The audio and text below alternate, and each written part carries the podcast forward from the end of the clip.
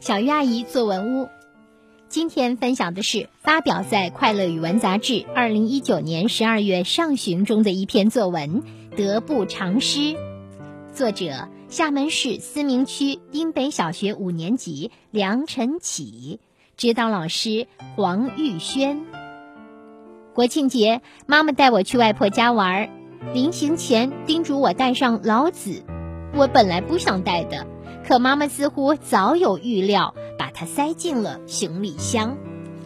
到了外婆家，我突然有了主意，把老子从行李箱找出来，扔到衣柜顶上。嘿嘿，妈妈绝对不可能找到，这样我就不用读经啦。吃过晚饭，到了每天读经的时间，妈妈让我把老子拿出来读。我装模作样的在行李箱里找了好一会儿，才说。妈妈没有老子啊！妈妈不信，把行李箱翻了个底朝天，最终也没有找到书。她自言自语道：“啊，看来我真是忙晕了，明明记得放进行李箱了呀。会不会您真的忘了？”我心里暗喜，表面上则一副平静。妈妈又找了一会儿，最终还是没找到，只好说：“恭喜你，不用读老子啦。”这几天你就放手玩吧，回去再补。耶！我大喊一声：“放假万岁！”因为不用读经，放假的几天我玩得很尽兴。待收拾行李要回城的那天，我找来梯子，从衣柜顶上取下书，塞进了行李箱。一回到城里，就趁妈妈不注意，把书随意插进书柜。吃完晚饭。妈妈到书柜前一翻，看到了老子，嘴里嘟囔着：“啊，看来我这记性还真是不行呢。”我附和道：“我就说是您忘了吧，没事，现在有书了，你开始读吧。从今往后一个月，每天多读半小时。”妈妈说：“我听了，心里很后悔，早知道要加读那么多时间，就不藏书了。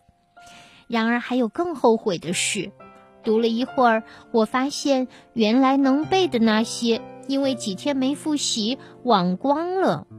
哎呀呀，这些都是因为耍一次小聪明，真是得不偿失。好的，以上就是梁晨启同学的作文。接下来我们有请陈静老师点评。陈老师好，小月好，小朋友们好。